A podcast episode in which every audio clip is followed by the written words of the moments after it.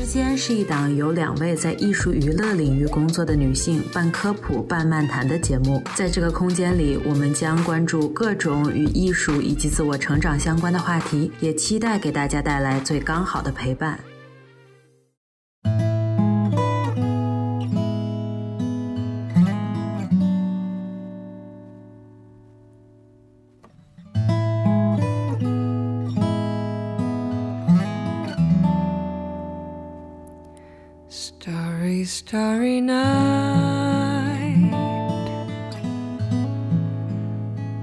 Paint your palette blue and gray.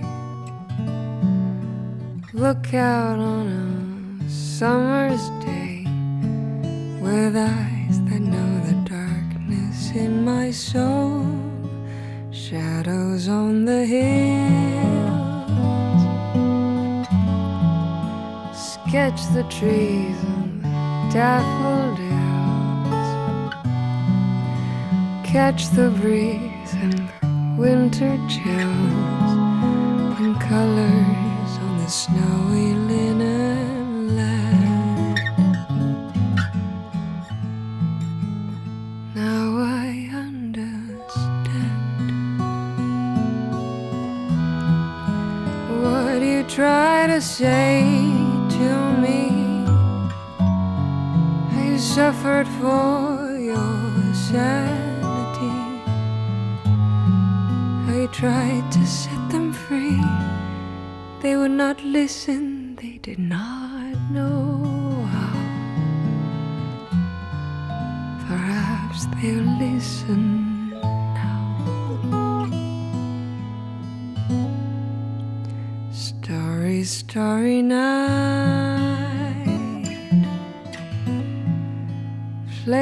flowers that brightly blaze.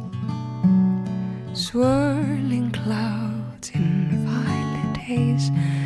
Reflect in Vincent's eyes of china blue. Colors changing hue. morning fields of amber grain, weathered lined in pain are soothed beneath the artist's loving hand. Now I understand what you tried to say to me. You suffered for your sanity. I tried to set them free. They would not listen, they did not know how. Perhaps they'll listen now, for they could not love you. But still, your love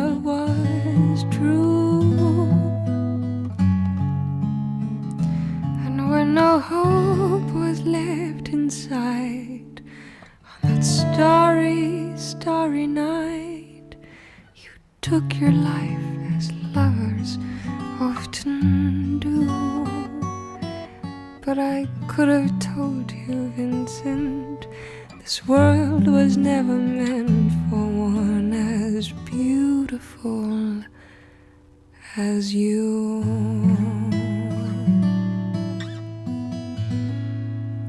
Starry, starry night.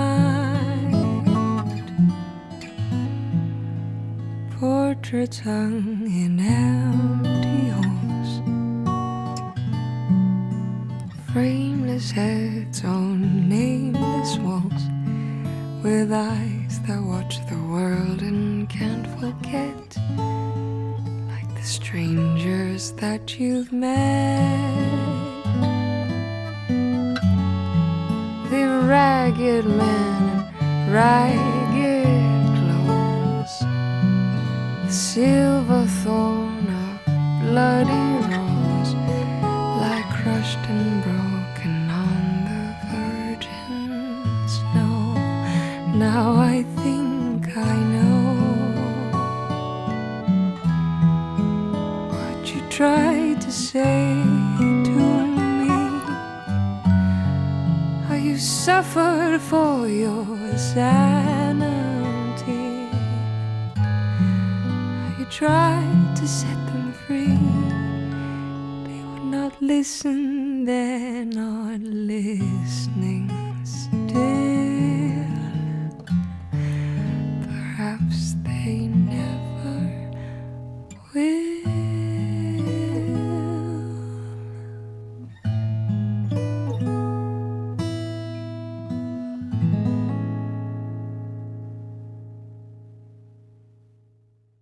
Hello，大家好，欢迎大家来到之间的第十七期节目，我是安哥拉。我是海狸，欢迎大家。那么我们今天的这一期节目呢，是一个新的脑洞题。我们在历史的长河里各自选了一位艺术家，决定给他写一封信，把我们想对他说的一些话呢写在信里。对，这一期的选题是怎么来的呢？就是因为艺术家实在是太多了，我们在很多的选题里可能并没有办法包含到一些我们想讲的人，或者是说他可能会离大家的生活太远。但是我们确实从我们自身也好，还是说从情感上，还是说从历史的重要性也好，这些人又确实是。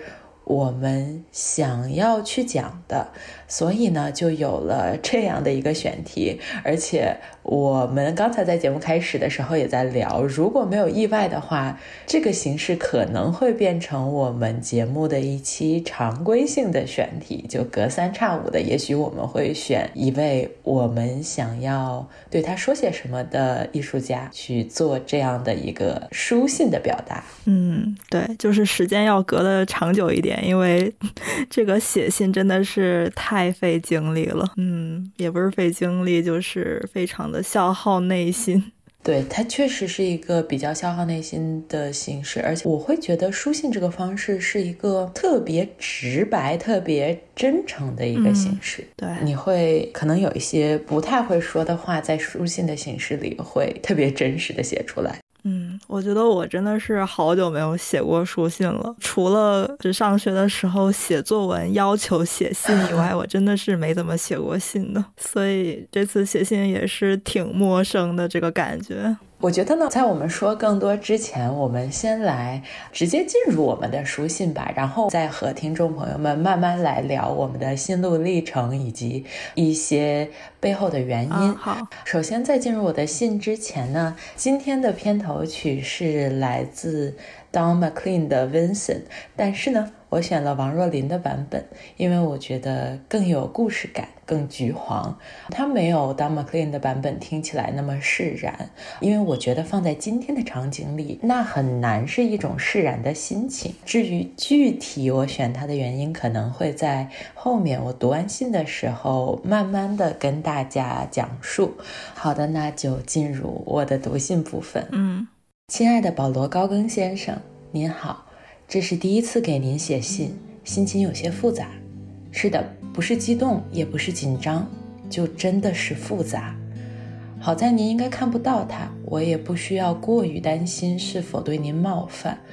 不过我想，我还是当您看得见一样的写吧。万一呢？给您写信的时候用的是黄色的笔墨，对，就是您用来描绘大溪地女子皮肤的那种黄，您用来画向日葵的那种黄。也许更明亮一些，也不为什么，直觉使然。说实话，您的作品从来就不在我十分偏爱的范畴，从小就不是。而随着年龄的增长与学习，我发现自己依然无法对您抱有世人皆有的那种敬意。仔细想想，除了单纯的审美偏好，似乎更多是因为我始终觉得您是被后人过度解读与浪漫化了的。我承认，我在看您的时候总带着批判，这种批判甚至已经脱离了作品本身。比如，他们所赞扬您为了梦想可以放弃优渥的生活；比如，他们说您为了艺术不惜将自己放逐蛮荒；比如，他们口中您和高更先生的友情，都曾在我看来不过是自私、不负责任、特权阶级的表演以及背叛。请原谅我言辞过激。我实在是难得有机会表达对您的这些看法。写到这儿，我又开始真心的希望你能看到这封信了。因为我实在是很想知道关于这些所有的指控您真正的想法。如果您愿意跟我坦诚的话，我就这样带着我的喜好与偏见，在世界的各个角落与您相遇。似乎每一次的相遇都像是为了印证我的想法一样。我向您点头示意，并不会长久驻足。那关系有点像在同一个公司里却从未有过密切合作的同事，熟是很熟，但聊不来也是真的聊不来。当然，我知道我这样的比喻无疑又是抬高了自己，再次抱歉。我可能怎么都不会想到，二零一九年十月，在大英国家美术馆那场以您为名的派对上，事情发生了转变。原本我还在犹豫要不要去，但想着来都来了，才走了进去。假如那天我草草地走过，没有看到那幅靠近出口的静物与希望。我想，我对您依然会保持同样的看法，而就是那幅静物与希望，让我的内心世界发生了翻天覆地的变化。不瞒您说，我在他面前站了半个多小时，一直没出息的掉眼泪。我认出了那一定是您画给梵高先生的，也认出了您一定很想他。于是从那天起，心中对您的些许怨念好像有了和解。我在想。如果有人在我去之前这样告诉我，我指定还不信邪。后来的日子里，我断断续续地想了很多。也许我从未真正带入您的角色去思考您的决定，也许看似不负责任的决定，你也挣扎过。而人为自己而活，并没有错。也许拥有特权却不去使用，听起来确实也不太聪明。尤其是当还有温饱和处于十九世纪的意识形态下。也许面对梵高先生如此敏感炙热的人，对于任何人来说都太难了。这样想想，您似乎又有些委屈，但谁又能不被误解的走完一生呢？更何况，我想我对您的批判也不尽然是错的。当然，关于这些，我想我还需要更多时间。所以，高更先生，感谢您做我聊不来的同事，还听我说了这么多不算特别客气的话。等下次我们再在什么场合偶遇的时候，我再继续了解您吧。毕竟了解一个人不就是要用一生吗？我也就不着急了。对了，我所在的时间现在正处于很严重的疫情中，所以也许我们的会面要再多等等了。在那之前，祝您一切都好。我们美术馆见，安哥拉，二零二一年三月十三日。哇哦！我的嗓子在读完了这封信已经变得非常沙哑了。读信的过程中，我咳了好几次，我也不知道为什么会这么哑，所以我们就请海狸接棒，先来聊一下他的感受，我再来说。我先说，其实我猜到了你会给高更写信，是的，我又猜到了。我这么好被预测吗？对，就是还是有一点暗示的，因为我们。之前选这个题的时候，就是有聊过，不要再塞音乐相关的东西了嘛。嗯，所以对对对对。是的，是的，我要先跟听众朋友们解释一下，我跟海狸大部分的时候在之间都在聊音乐，嗯，所以在这个选题里也是借着这个机会能聊一些音乐范畴以外的艺术门类，因为我们觉得我们的频道侧重还是希望各个艺术领域都接触到一些，尤其是当我们本身也涉足很多其他的艺术领域，是。然后当然就想到了你会想去做视觉艺术方面的，嗯，就当然也想起来了。我记得你当时看完高更的这幅画以后发过朋友圈还是 Instagram，就不记得了，好像还是都发过呀。对，我就记得这个，然后就大概有想到你会给他写信。然后我对高更的印象好像就是。你信里所说的就是世人眼里对他的印象，他非常喜欢画一些原住民，然后他为了自己的画画的梦想去放弃了他高薪的工作呀，还有放弃自己的家庭去小岛上画画的故事。我就不知道你为什么会对他如此反感。对，然后我还知道他跟。梵高之间有一些说不清道不明的小故事。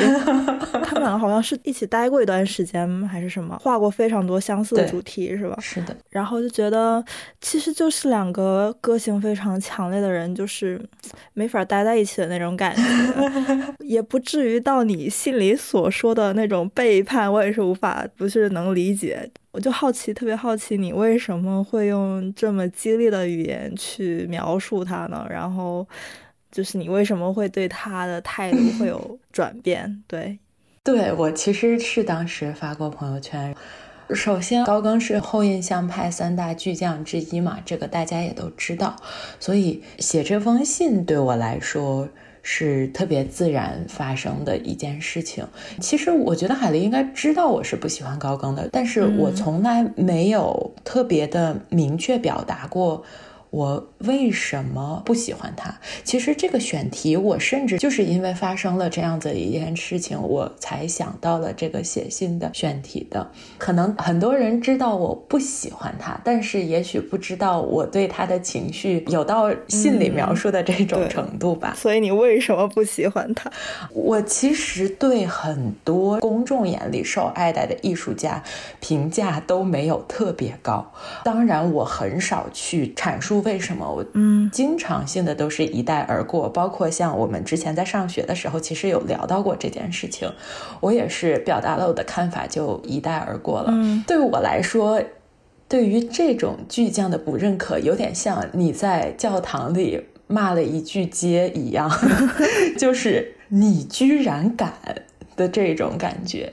那他的一生都是在追求所谓一种放逐、一种野性的美，这跟他的成长经历是有关系的。嗯他其实是在南美的利马长大的嘛，当然他是在巴黎出生的。我对于他的生平也就不去多做赘述了。我觉得感兴趣的朋友们可以去看一看。而且其实我相信很多朋友可能会在《月亮与六便士》那本书里对高更有一个初步印象，但我必须说那本书的真实性。见仁见智吧，就是有待考证。而且那也确实是一种经过文学的修饰的书。那高更他自己确实是。他不喜欢欧洲这种所谓文明世界，他可能觉得很虚假。嗯，为了逃离这种欧洲文明，去所谓的蛮荒，去大溪地。他不喜欢欧洲的殖民者，但是他在他的作品里却一直不断的去符号化大溪地的女人。嗯，其实作为一个欧洲的白人男性，大溪地当时作为一个被殖民的地方，他在大溪地是充分享有特权的。甚至我觉得他对于大溪地的那种野性的追求和痴迷，都是一种高度浪漫化的，也都是建立在他作为一个殖民国家的男性所享有的优先地位之上的。这些特权足够让他可以在一个并不开化的地方过上足够舒适的生活。嗯，而在他原来的世界，他也并不是真的放弃了所有，那是因为当时证券市场本身已经很不景气了。作为一个已经没有办法特别支撑自己生活的金融从业者，他去了那样的一个地方，他在大溪地是可以呼风唤雨的，那里的国王会亲自接待他，那里的公主会服侍他下榻。我觉得去追求野性这件事情，不本身就是应该是去寻找一种自由和去权威吗？但他所得到的一切，真的是野性原本的面貌吗？恐怕也不是。他在大溪地先认识了他的第一个爱人，认识了之后，他觉得人家不符合他心中 未被现代文明污染的形象，他就抛弃了人家。后来又认识了一个十来岁的少女，他觉得，嗯，这是他的灵感缪斯，他觉得他自己在她身上找到了神秘感和原始感，甚至说这个女孩她有七个脚趾，都变成了异国的那种原始魅力的表现。就这件事情，仿佛一直是在他的想象里，就好像我们作为亚裔，作为中国人，在很多西方的人眼里，我们只是一个符号，而不是真实存在的人。就他们也并没有想要了解我们背后的这些文化背景，还有成长经历是什么样的。当然，在他在大溪地生活了两年之后，他的钱用完了，他担心法国的艺术界把他忘了，他又回到了巴黎。回到了巴黎，他发现自己并没有卖出去几幅画，老朋友也都不在，他就又跑回去了大溪地。这一切的一切，其实都不符合世人所给他的那种不顾一切追求梦想的赤子形象。我在思考这些事情的时候，我就在想，他对艺术又能有多少敬畏心呢？我说实话，我在他的很多作品里感受不到真诚。当然，我只能说这是我自己非常直观的感受，但我感受到的也确实就是我感受到的。而且，其实他的许多大溪地时期的画作，因为购买对象是在欧洲的这些特权阶级，所以其实他的创作里本身就是有意的去夸张一些对于原始生活的想象的。那这其中的真实性有多少？他本身创作的热忱又有多少？我真的没有办法不怀疑。我甚至是觉得，在他的这一系列作品里，很多时候我看到的技法都有一些敷衍。嗯，如果我够诚实的话，首先我觉得，其实我在这封信里，我是。有过那么短暂的一下下的纠结，我话要不要说的温和一点？然后我必须说，这已经是我说的比较温和的 结果了，但是我却没有办法不坦诚。如果现在我要讲我足够诚实的话，我就会告诉你，我一度非常非常的讨厌他，对，就是讨厌，而且我讨厌他的原因也恰巧就是他最为人所知的那一些作品。然后我觉得，在西方美术史里，男性凝视这件事情就真的是无处不在。我们甚至作为学习他的人，很多时候都是习以为常的。嗯，但我觉得在高更的这一个时期的作品里，这种凝视不光来自于男性，还来自于权力上位者。在他的眼里，他在不断的从这些大溪地的女子身上去寻找兽性。他们的躯体在高更的眼里是动物，而不是人的。就这件事情，在我个人看来，我也会觉得很有问题，或者是会引起我自身特别强烈的不适的。但也就像我信里所说的，我现在去反思它，就是到了现在的 这个心境，我去反思它。我当然意识到了，十九世纪的意识形态，你性别也好，种族也好，还是任何殖民与被殖民的关系也好，它本身就是高度不平等的。所以，其实我并没有办法，也没有资格去期待一个。当时的既得利益者去有那么高的觉悟，所以当我惯性的去做一个理中客的时候，把自己带入了他的角色之后，我会想，哦，确实，那利己主义有什么错呢？就本身是没有任何问题的。但说真的，如果回到我自己的价值判断的时候，我当然会更自然的喜欢更诚挚的人，比如说像梵高。对于他对梵高这件事情，我也是一直耿耿于怀的。但是这个也确实是出于我自己的情绪导向，就我会觉得站在我个人的角度，你怎么忍心放他一个人在那儿啊？他是那么敏感的一个人，你就把他自己丢在了那儿。嗯，嗯 这个是回到我私人完全不去做任何中立评价的角度。高更在我个人的认知体系里真的是卑鄙极了，我实在无法对他有任何敬仰。可是我觉得他就是连家庭都放弃的人，肯定会抛弃梵高。对，但是连家庭都抛弃这件事情，我本身就觉得也是有问题吧，也不能说有问题。我觉得我不能说，嗯，就我现在陷入一种很纠结的状态，就是。是我并不知道，在我最直观的感受和我长大了一点所坚持的这种不去做太多的价值批判这件事情，我该怎么取舍？但当我去写这封信的时候，我不得不说，我就是在面对我特别特别直觉的这些感受去写的，因为我觉得这样可能才足够真诚吧。而且，其实我很少去说这些事情，因为我觉得。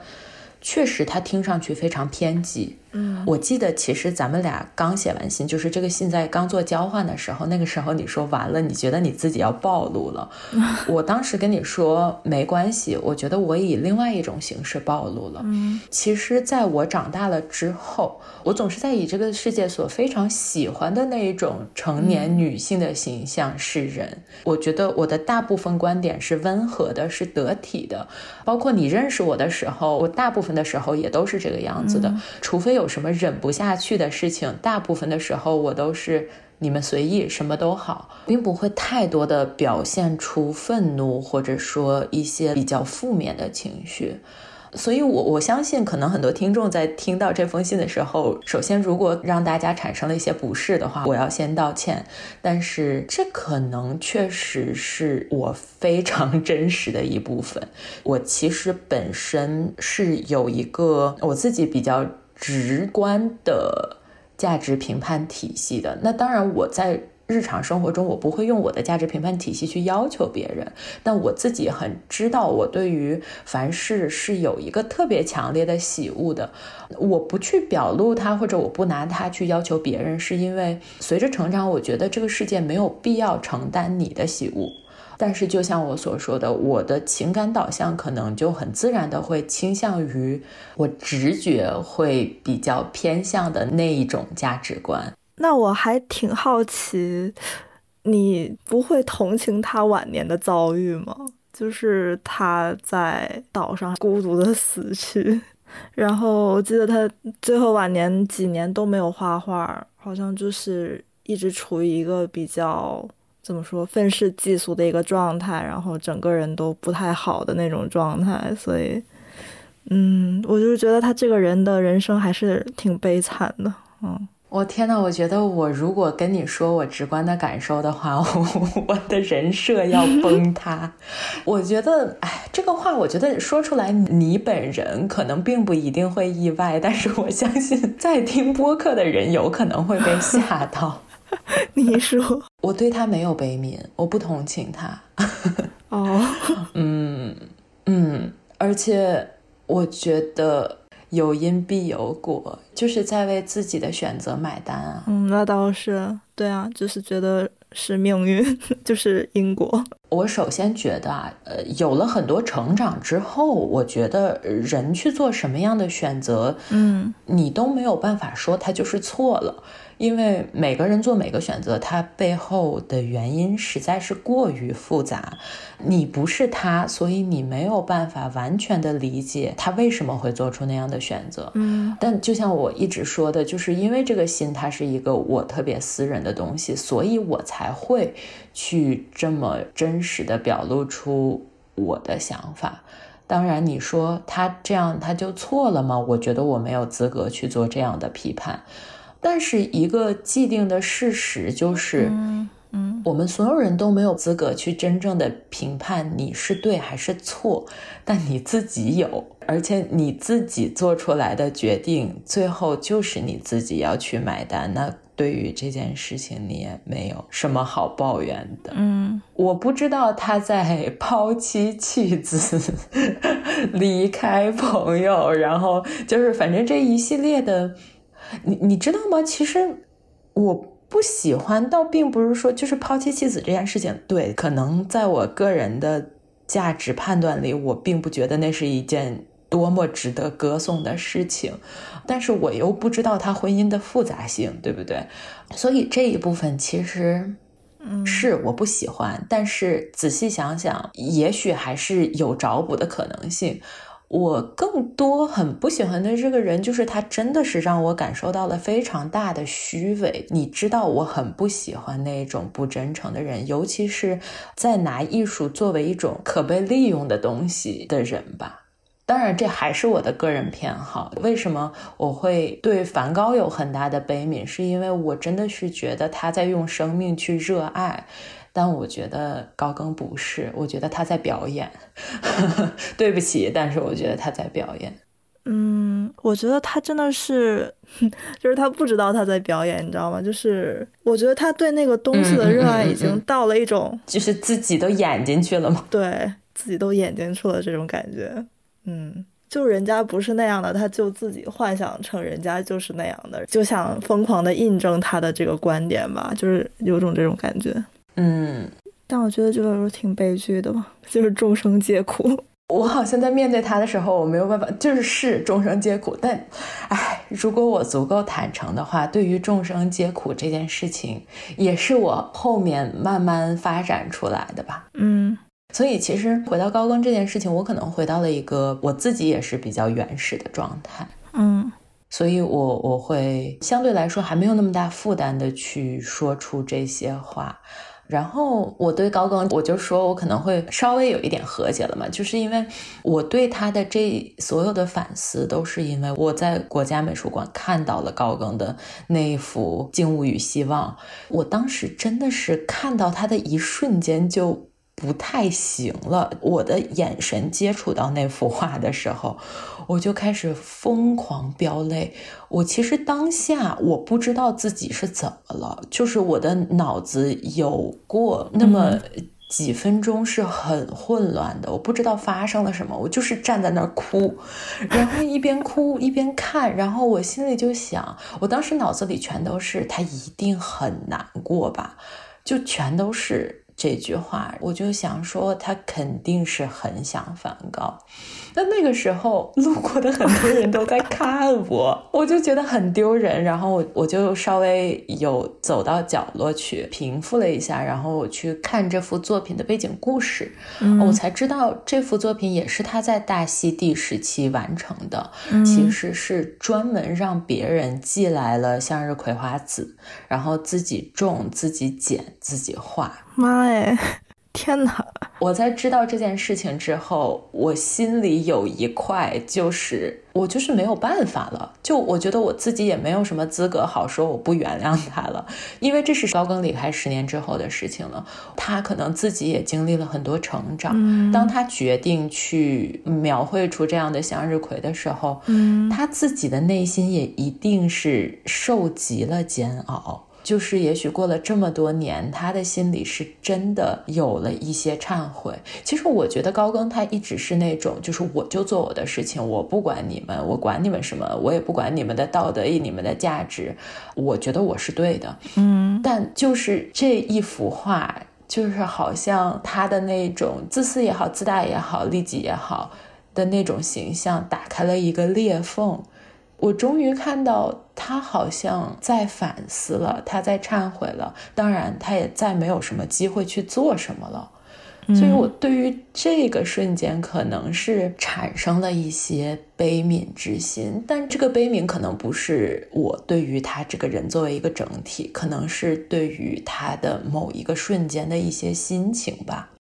对啊，因为就像我说的嘛，我也不觉得我对他的一些解读和批判完全是错的，所以我很难说因为这一个瞬间去推翻我原本对他的所有想法。嗯，其实这个特展看完了之后呢，我还特地跑去国家美术馆里还有收藏，它是收藏还是借过来的，我有点不记得了。但是刚好当时馆里还有梵高的向日葵。哇哦！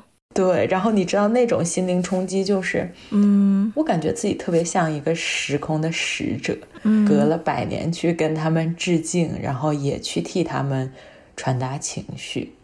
所以其实我在准备今天的节目的时候，我是真的有回去看一下我的朋友圈里的这一条，我想复刻一下我当时的心情，因为那是我当时看完了展之后特别直观的感受，我就马上记录了下来。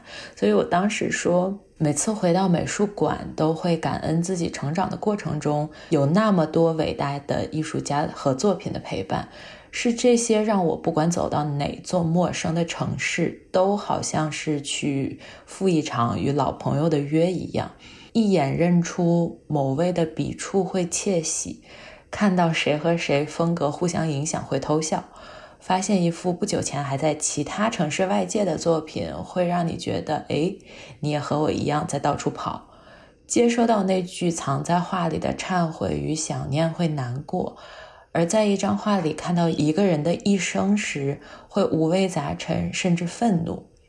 总觉得自己能懂他们，他们的作品里也一直保存着某个部分的我。而当我突然开始接受某个小时候自己一口咬定不喜欢的作品或人的时候，好像也就突然和某部分的自己和解了。我想这就是为什么当我推开美术馆大门的时候，永远会充满爱与敬畏心吧。对，就我觉得这个可能就是我当时的心情吧，也是为什么我觉得我可以在这封信里这么不怕去表露出我比较偏激的一面。我觉得在这些艺术家的作品里，它存着某个部分的我，像标本一样。嗯，因为高更这样重要的艺术家，实在是你在学习艺术的道路上就是无法避开。嗯，所以我真的对他充满了熟悉，但我又不那么喜欢他，所以真的这种关系就是那种很不熟的熟，也是为什么我觉得我真的有一点就是不情不愿的，算是跟他和解了。对，因为我也不知道未来这么长的时间里。我在什么时候又会对他有一些什么新的想法？而且也确实是，当我看到他的这一幅《静物与希望》的时候，反而更加能印证了我对他其他作品所认为的那种不走心。因为这幅作品让我看到了极度走心的他长什么样，所以我也只能暂时的把我和他的关系称之为还不稳定。还在持续发展中，对，哇哦，我们都已经兜了这么大一个圈子了，就跳回我们的片头曲来说一下。我不知道大家在片头听到温森的时候有没有想到，我今天有可能会写信给梵高。然而这件事情并没有发生。高更和梵高呢，其实曾经在阿尔勒。度过了六十二天的时间，那大家很多熟悉的作品，比如说《向日葵》啊和《黄房子》呀，也都是这个阶段的作品。这首歌我很小很小的时候就在听，但是当时的我，不管从歌也好，还是从这两位先生的作品里也好，我都很难去体会那么深刻的心情。不管是歌还是作品，就是随着我自己年龄不断的增长，我好像又能听出或是看出多一些的情感。那这首歌里面其实描绘了很多梵高画中的景色以及他的笔触，而当歌曲跳到了第一人称的时候，他唱到：“我终于读懂了你当时的肺腑之言。”我在昨天去听这首歌的时候，我就在想，也许在。没有梵高的很长很长的日子里，在高更晚年的人生中，可能也一定有这样的时刻。就我终于读懂了你当时的肺腑之言，所以我觉得就是因为这样，可能才会有那幅《静物与希望》吧。我甚至觉得，如果高更在某个时刻可以写出歌的话，可能歌里唱出的场景和心情，也都可以代表他眼中他们俩一起用画笔描绘过的那些景色。当然，因为我的信不会得到回复，所以我也并不会知道高更是不是这样的心情。但我愿意保留这种想象。也用这首比较细腻的歌纪念一下内心那么丰富又敏感的梵高先生，感谢他很奇妙的通过他的方式让我和另外一名大师得到了短暂的和解。那我们现在呢，就到了海狸的读信部分。我好害怕呀！我好害怕我的信。史铁生老师您好。从来没有想过有一天会以这样的方式与您通信，这陌生又私密的感觉令我彷徨失措。嗯，是的，似乎写作对我来说依旧是一件非常磨时间和伤脑筋的事情。它促使我打开记忆的枷锁，它让我反复与自我争辩，但结果是。我匮乏的语言无法让这一切激烈的大脑活动重现为文字。您说活着不是为了写作，而写作是为了活着。我想我这辈子如果能把这句话的道理践行到半程，也就心满意足了。那首先，我想替四年前的我道一声感谢，谢谢您和地坛愿意留给我一个角落。给当时闷闷不乐的我一个逃离的出口。思考的自由，以及我并不是一个人的安慰，导致当时的我那么闷闷不乐，又或者是所谓自闭的源头，绝对脱离不了我从小就无法控制的精神抽离的天性。对，就精神抽离这四个字听起来非常玄乎，但就其实是我经常脱离现实世界去想一些有的没的。嗯，譬如说，在我还是个小孩儿时，特别喜欢看着菜市场里被关在笼子里的小兔子们发呆，思考生而为兔的它们到底是该窃喜还是忧愁。再譬如，在我中二少年的时候，对死亡这件事情疯狂的着迷，无论是音乐也好，书也好，甚至是书的封皮也好，有关死亡的一切都让我疯狂的心动。又譬如，到了逐渐接触哲学与人文社科的年龄。当我在书本里读到马克思主义、唯物论、唯心论、虚无主义、功能主义等等等主义时，我才明白自己从小到大似乎一直在寻找同一个问题的答案，而这个问题也就是有关人的生存的终极问题：人为什么要活着？嗯，人活着是为了什么？人生的意义又是什么？这道难题真的是令我百思不得其解。而当我终究无法在书中找到满意的回答，并向现实世界的朋友和老师求助时，他们更是会觉得我莫名其妙，告诉我不要想一些乱七八糟的，要回到现实生活中。这种无法彻底达成完全的沟通的感觉，真的是令我非常失望和孤独，让我无处安身。只好任由我的精神继续出逃，寻找一个可以歇息的角落。就在这时，我遇到了《我与地坛》这本书。在这个小世界里，我惊奇地发现，原来是有人可以完完全全的理解我，并且甚至可以完美回答我那些还有些朦胧、没有成型的问题。您说，一个人出生了，这就不再是一个可以辩论的问题，而只是一个事实。只是因为活着，才不得不写作。它是漫长痛苦人生里的一点寄托和安慰。我想，您之所以能够写出这样的文字，一定是因为您没有逃避，您在确确实实的体验生活，在拼了命的活着。而这么一想，我那常年游离的精神，似乎终于有点想回家了。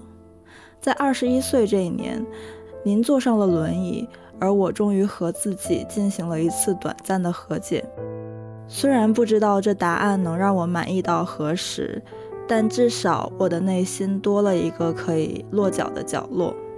最后，还有一件想告诉您的事情，我也养成了逛公园的习惯，现在似乎可以稍微体会您写下那句话时的心情了。您说有些事只适合收藏。不能说，也不能想，却又不能忘。它们不能变成语言，它们无法变成语言。一旦变成语言，就不再是它们了。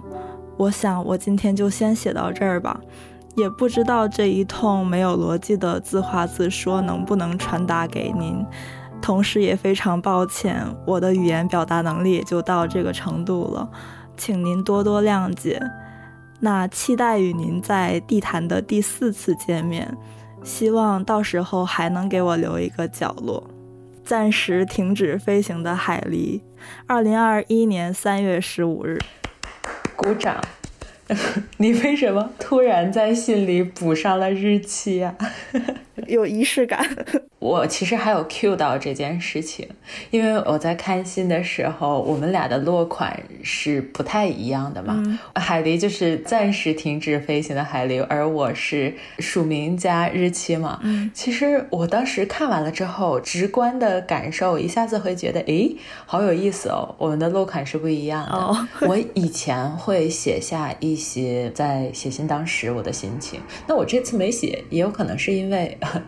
我没什么心情，也不是了。确实，我留下时间的习惯是一直有的，而且有的时候甚至会具体到几点几分。嗯，因为我感觉那好像是一个锚点。就是会让我在回看的时候，可以瞬间回到时空里的某个位置，感受我当时的心情，也告诉我自己：哎，你看，你那个时候。是这样的，若干年后的你是这样的，就从记录下来当时的东西，不管是信也好，画也好，还是什么其他作品也好，到现在的这一段时间里，你走过了这些路，你从当时的位置到了如今的位置，就还是一件很有意思的事情。嗯，真的，我写信的时候真切的体会到了这一点，因为就我这金鱼记忆加上我还没有。记录的习惯，然后就会有些记忆真的是回想不起来。然后写信的这段应该是我四年前的一个经历，所以真的是想想破了我的脑袋，让这些记忆重新回来，真的太难了。我觉得我也得留一留点记录。哦，我其实是一个非常非常频繁记录的人，但这种记录可能在我平时生活中很多人都。不太知道，其实，在我们做播客之前，我真的是一个朋友圈也没有经常发的人。但因为我们做播客，我现在开始频繁的发朋友圈，我感觉我都快要被屏蔽了。但即使是这样，我觉得我朋友圈的记录不及我平时记录的十分之一吧。我真的很喜欢以各种各样的形式记录一些东西。其实我这封信是手写的。因为我会发现，当我在写信的时候，我觉得只有用手写才有最大的真诚，而且只有在手写的时候，好像我的思绪才能进入那样子一种对话的状态。我觉得这个是我用电脑码字码不出来的。对对对，我我是在公园里写的，太有仪式感了。对，我们都太有仪式感了。你有想到我会写史铁生老师吗？这个也太突然了，我觉得。哦，我完全没有想到，我肯定是没有想到。嗯，对，就是挺突然的。但其实你知道吗？很巧的是，我们在做解忧杂货店那期的时候，我其实是有在想，有没有什么其他的可以起到疗愈作用的书。然后那个时候这本书还闪过了一下，所以你知道，我当时看到你的信的时候，我就想说，我们怕不是真的要共脑了吧？天哪，太可怕！但我确实，这个我们又要扯远了，但是我还是想说一下，我不知道听众朋友们有没有这样子的感受，就是很多时候你在跟你关系特别好的朋友。待久了，你会发现他真的可以说出来你想说的话。就在你张嘴的时候，你发现有一些话被他说了，这是我很多年不断印证的一件事情，还挺奇妙的。嗯，真的，我发现我们文案里有越来越多相似的内容。嗯，对，害怕。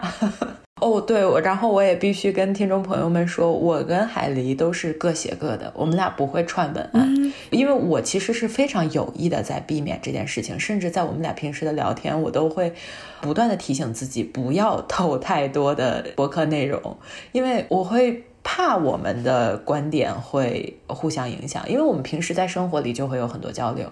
然后我还是尽量希望给大家的输出是能有多一些角度的，所以我很怕我们俩说的越多，想法越像，就变成了一个人。对，说实话，我在读你的信的时候，还挺想哭的。啊？什么？你竟然会想哭？对呀，我很想哭哎。因为我觉得我这信写的特别跳跃，你知道吗？就是上下句有点不太连贯，真的。就是我写的时候我也知道，但我就没有办法，我就这么写了，就直接。我觉得我是完全能够接收到的，嗯，所以我特别特别想哭。然后，因为我第一次读的时候刚好也是在外面，嗯，所以我还是有点忍着的，我怕又出现那种丢人的场面。天，呃，你快说，你为啥想哭？我先说，除了想哭，我还有嗯一点点的惭愧，因为我发现我们俩是没有走一个路数。因为我读你这个，因为是很私人的嘛，所以我就想说，我是不是不够掏心窝子？可是我转念一想，其实，嗯，我真的也是很暴露，就是我们俩的角度不太一样。后来我再去过第二遍的时候，一边想哭，一边觉得有一种十分强烈的熟悉感，但是又伴着很多陌生的感觉。嗯，熟悉是因为你也很清楚，就是对于人生以及我们所经历的一切，我们都是那一种会嗯有非常细密思考的人。还有那种无孔不入、各式各样的情绪，都让我感觉到无比熟悉。嗯，所以我觉得懂的人是可以瞬间感受到我们在说什么的。对，就是那种微小的细节吧。嗯，但是陌生来自于什么呢？是因为呃，你应该也知道，首先我从来没有。过对死亡这件事情有任何的着迷或者喜爱，或者是我甚至可以说我不太感兴趣。在我的各式各样的思考中，我思考的似乎从来也不是人生的意义。嗯，我其实会发现，其实和我们有相似人格类型的人都会像你一样思考生命和死亡。那种思考很多时候有点近乎于形式主义，当然我这个不是贬义的那种啊。那我觉得，我对于这种陌生的感觉，可能就来自于这里。嗯，甚至在很多时候，我是会觉得自己有一点格格不入的，因为我没有追求过关于人生的意义，或者是死亡的解答。然后在我看到这封信的时候，我仔细去想了想，我觉得是有两个原因，一个是我觉得生命和死亡它从来都是我们人生的框架，就当你来的时候他就来了，走的时候你也要欣然接受。所以我的注意力从来都是放在我要怎么去闯过这有限时间里的一关又一关，以及在这整个过程中我对自身的信仰做出的一些贡献吧。就我不知道这种态度会不会给人一种从骨子里就是特别。冰冷的感觉，但我自己在想这件事情的时候，我也会有一点觉得，我好像生和死这两个形式，在我眼里看来，我都特别无所谓。就 就你知道，我们身边有一种朋友是很怕死的吧？我知道，我我倒不是那种怕死。对，我知道，我知道你不是很怕死，就是我总觉得我好像对生死没有特别大的敬畏心。就这件事情不好，我知道，但是我总觉得它就是一个，嗯，来了就来，走了就走的事情。就我好像没有放很多的精力在这个上面，我会觉得它特别像是你丢给了我一道题，嗯，我在看到这道题的时候，我就在想我想要得到什么样的结果，嗯，我知道这个题面是无法被改变的。我甚至知道，我想要的那个结果，在这个题所给出的框架里都不一定算是最优解。嗯，但是我就是要为了这个答案去做所有让它可能被允许的对抗。所以在这个过程中，我更多的思考可能来自于，嗯，不断因为认识到我自己以及我自己的一些出场设置所带来的欣喜或者困扰。天呐，你又 Q 到我的文案了，太可怕了。真是太可怕了啊！你接着说。对，那我可能就会不断的用我的这些新发现去试图帮助我自己达到我想看到的那个结果。我我可能真的是一个非常结果导向的人。嗯，还有一件事情就是，我可能在我人生比较早的阶段就找到了我生存的意义，就是我自己的意义。自己的价值体现和我在意的事情。嗯，当我找到这些事情了之后，我觉得我身上就是带着使命的。这种比较早的觉醒，让我对自己相信的东西，到了一种近乎偏执的程度。就用我自己的话来讲，那就是一个无神论者的信仰。所以我可能就没有更多的时间去分给。一些体系上和框架上的东西，还有就是，当我看到你列举的那一串主义，我也是觉得特别特别有共鸣，因为我觉得这是每个人文社科学生都会有的一个阶段，就是他为我们提供了一些方法，提供了一些框架。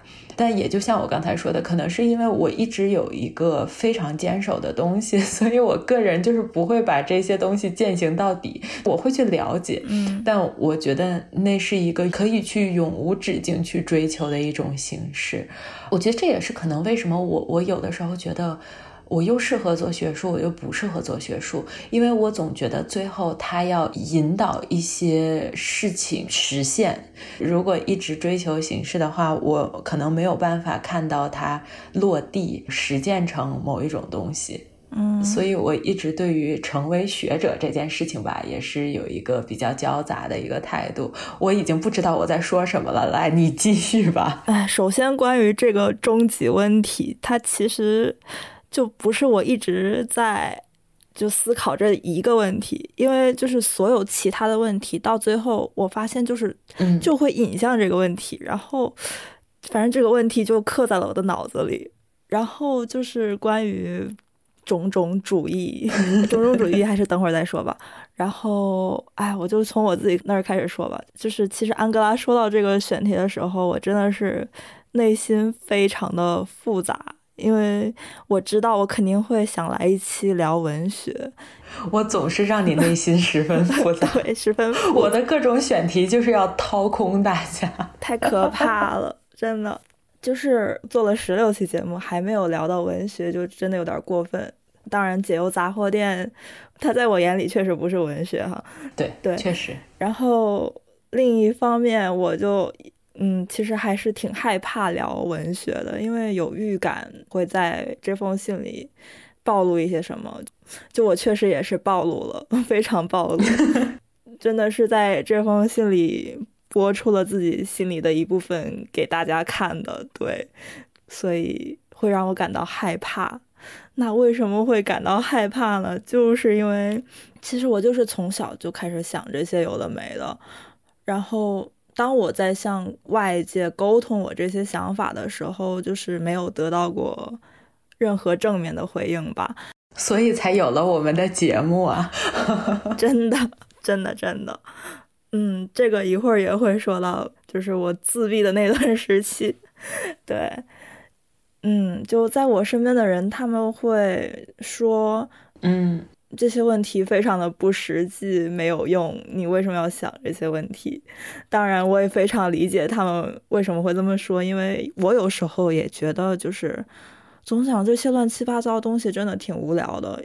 因为他就是非常形而上学的问题吧，嗯，然后我觉得我也没有理由想这些问题，因为像史铁生老师，他真的是，嗯，经历过一些非常重大的创伤，然后就是有一些决定性的事件，能让他对这个问题非常的想要追寻这个问题，但我真的就是我也没有什么童年阴影，就。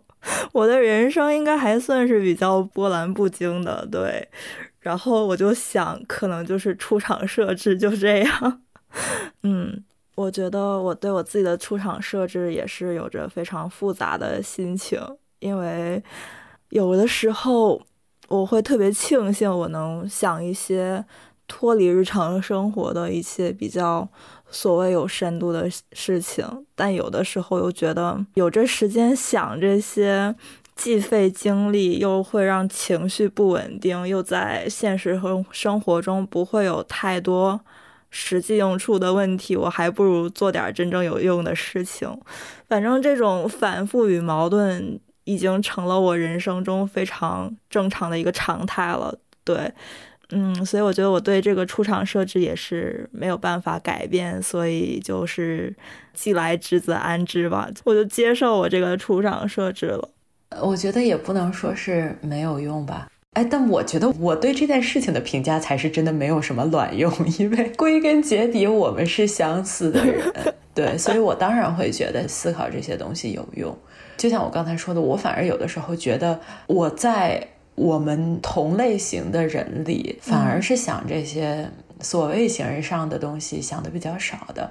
当然，就我的这种想的比较少，可能跟大部分的正常人，正常人是可以这样说吗？比起来都 都多太多了。主要是因为我有一个事情可以把我拉回来。我在现实生活中确实有我非常非常非常坚持、非常想要做到的事情。在当我每次陷入这种因出厂设置所带来的不能算是泥沼的，我觉得它只是一种状态里面，我就会转向那个结果导向的事情。嗯。其实我在人生的各个阶段也是有一些事情能把我从这些问题拉回去的，但就是这些我所坚信的东西，它就是太不稳定了，就 一会儿一个变，所以一直处于一个反复的一个状态吧。对，我我觉得我们可以从这个比较语无伦次和比较深层的地方拉回来，真的拉回来吧。那我在决定写信的对象是史铁生老师这件事情上是没有任何犹豫的，因为我觉得，嗯，我想到文学选题的话，肯定是会提到他的。嗯，我觉得大部分人跟我与地坛的相遇，应该都是在中学的语文课本上，嗯，读到这本书的节选。当然，我小时候是并没有特别读懂它，然后也没有特别的喜欢它。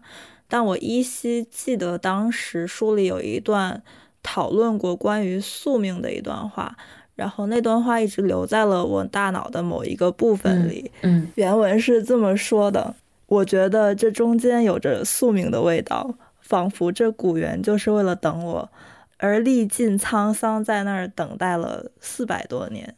他等待我出生，然后又等待我活到最狂妄的年龄上，忽然的残废了双腿。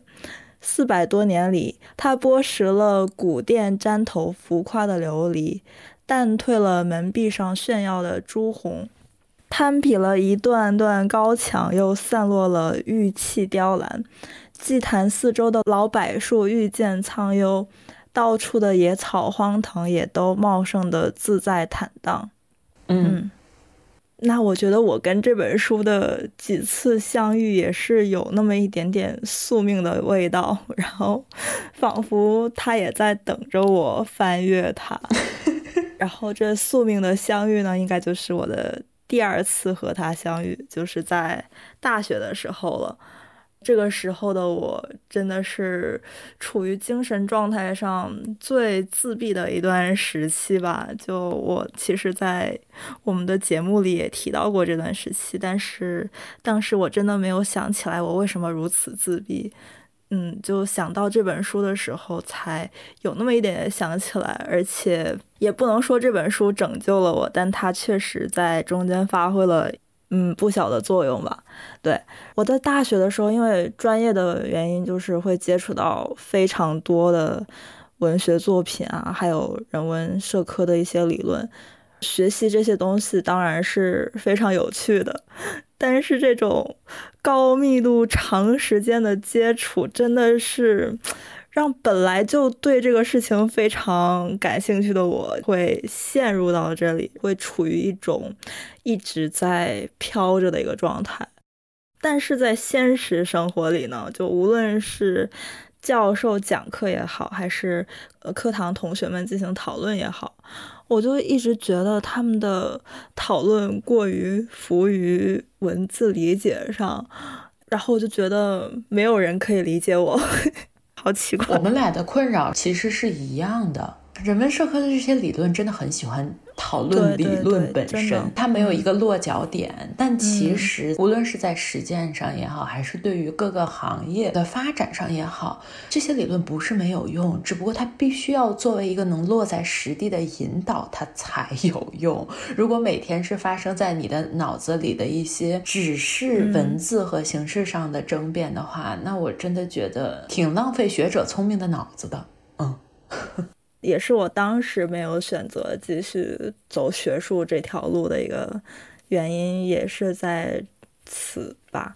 对，然后其实不知道为什么，就突然在学校的图书馆借了这本书，我就想这可能就是命运吧，因为我特别喜欢命运。我为什么会喜欢这本书呢？或许是因为。史铁生老师他真的讨论了非常多我一直在思考的问题，嗯就会给我一种非常亲切又熟悉的感觉。嗯也或许就是因为我单纯的，我特别喜欢地坛这个名字，我真的不知道为什么，真的就是命运，嗯 就是他会给我一种特别安心的感觉。然后我后来也是去过几次地坛，进到地坛的一瞬间，我就觉得我跟外界是一种隔开的状态，然后我就觉得非常莫名其妙，觉得非常舒适，也会给我一种他能容忍我的一切的感觉，所以就是命运吧，对。其实这些经历都是我四年前和他相遇的一些经历。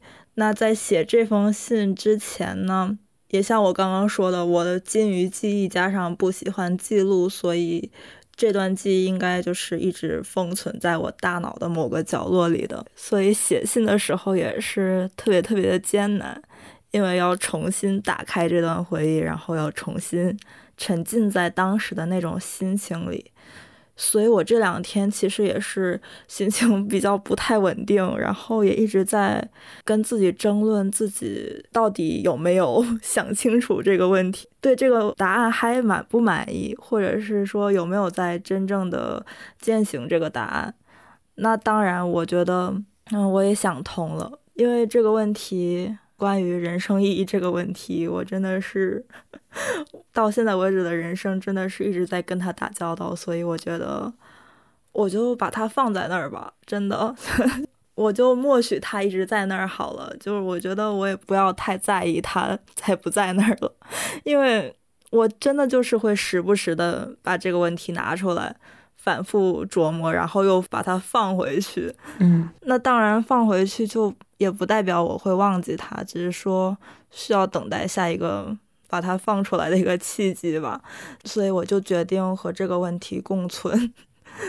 对，然后至于我在信里提到的那一句“活着不是为了写作，而写作是为了活着”，其实也是这整本书里最想表达的一个观点，就是一个人出生了，他就是一个事实。我们无法知道我们出生是因为什么，但我们知道我们终有一天会死去。人人都不想死。史铁生老师也提到过他对这个问题的思考，以及他和写作的关系，可能也是在某种程度上解答了我的问题吧。他说，他是因为活着才不得不写作，并不是我们。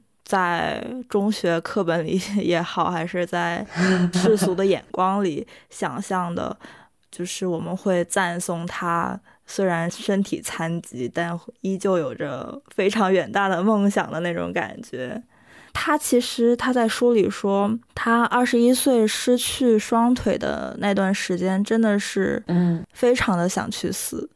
但是他又非常的不想死，就是可能就是人人都不想死的这个原因，所以他还是想活着。那在他身体上经历各种痛苦的这一生里呢，其实写作这件事情应该就成了他人生里的唯一的一个寄托吧，对，能给他带来一点安慰的事情。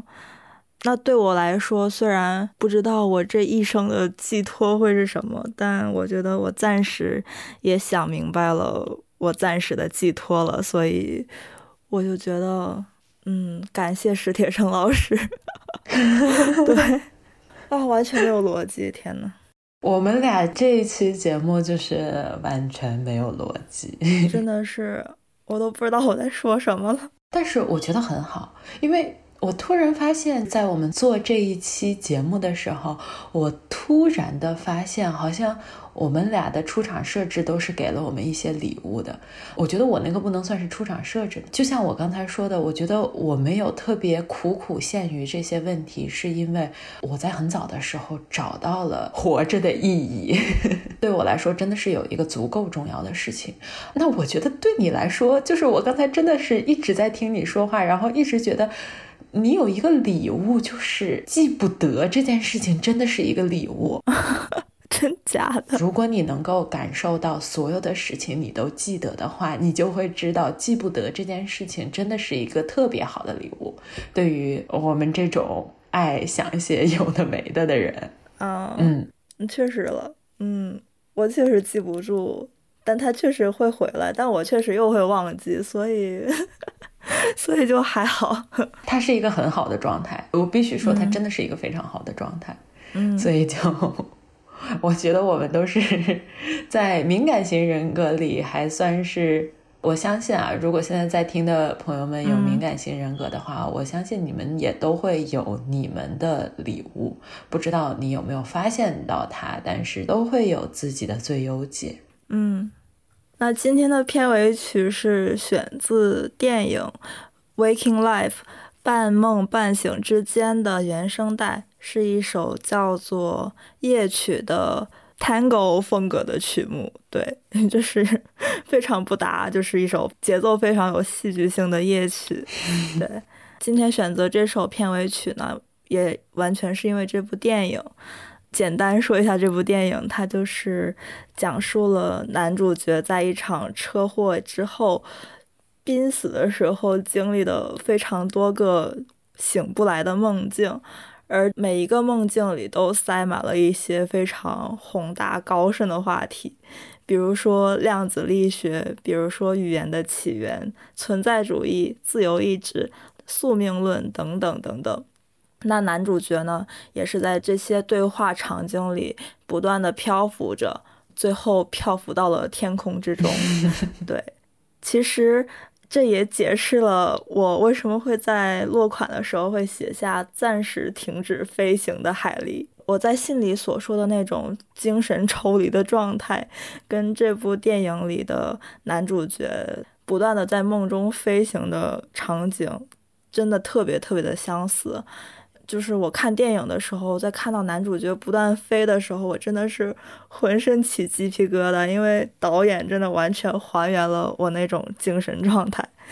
那我现在也是暂时停止飞行的一个状态，那我也不知道我之后还会不会飞，我觉得应该会，但我应该也会飞飞停停的这个样子吧。所以 我就想说，在我还活在这个人世上的时候。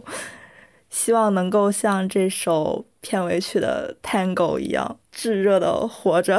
好好的，海莉一直都活得非常炙热啊。好的，那我们这一期，嗯，看起来像是会时长超标的节目呢，也就在切入我们的片尾曲之际，嗯，就要跟大家说再见了。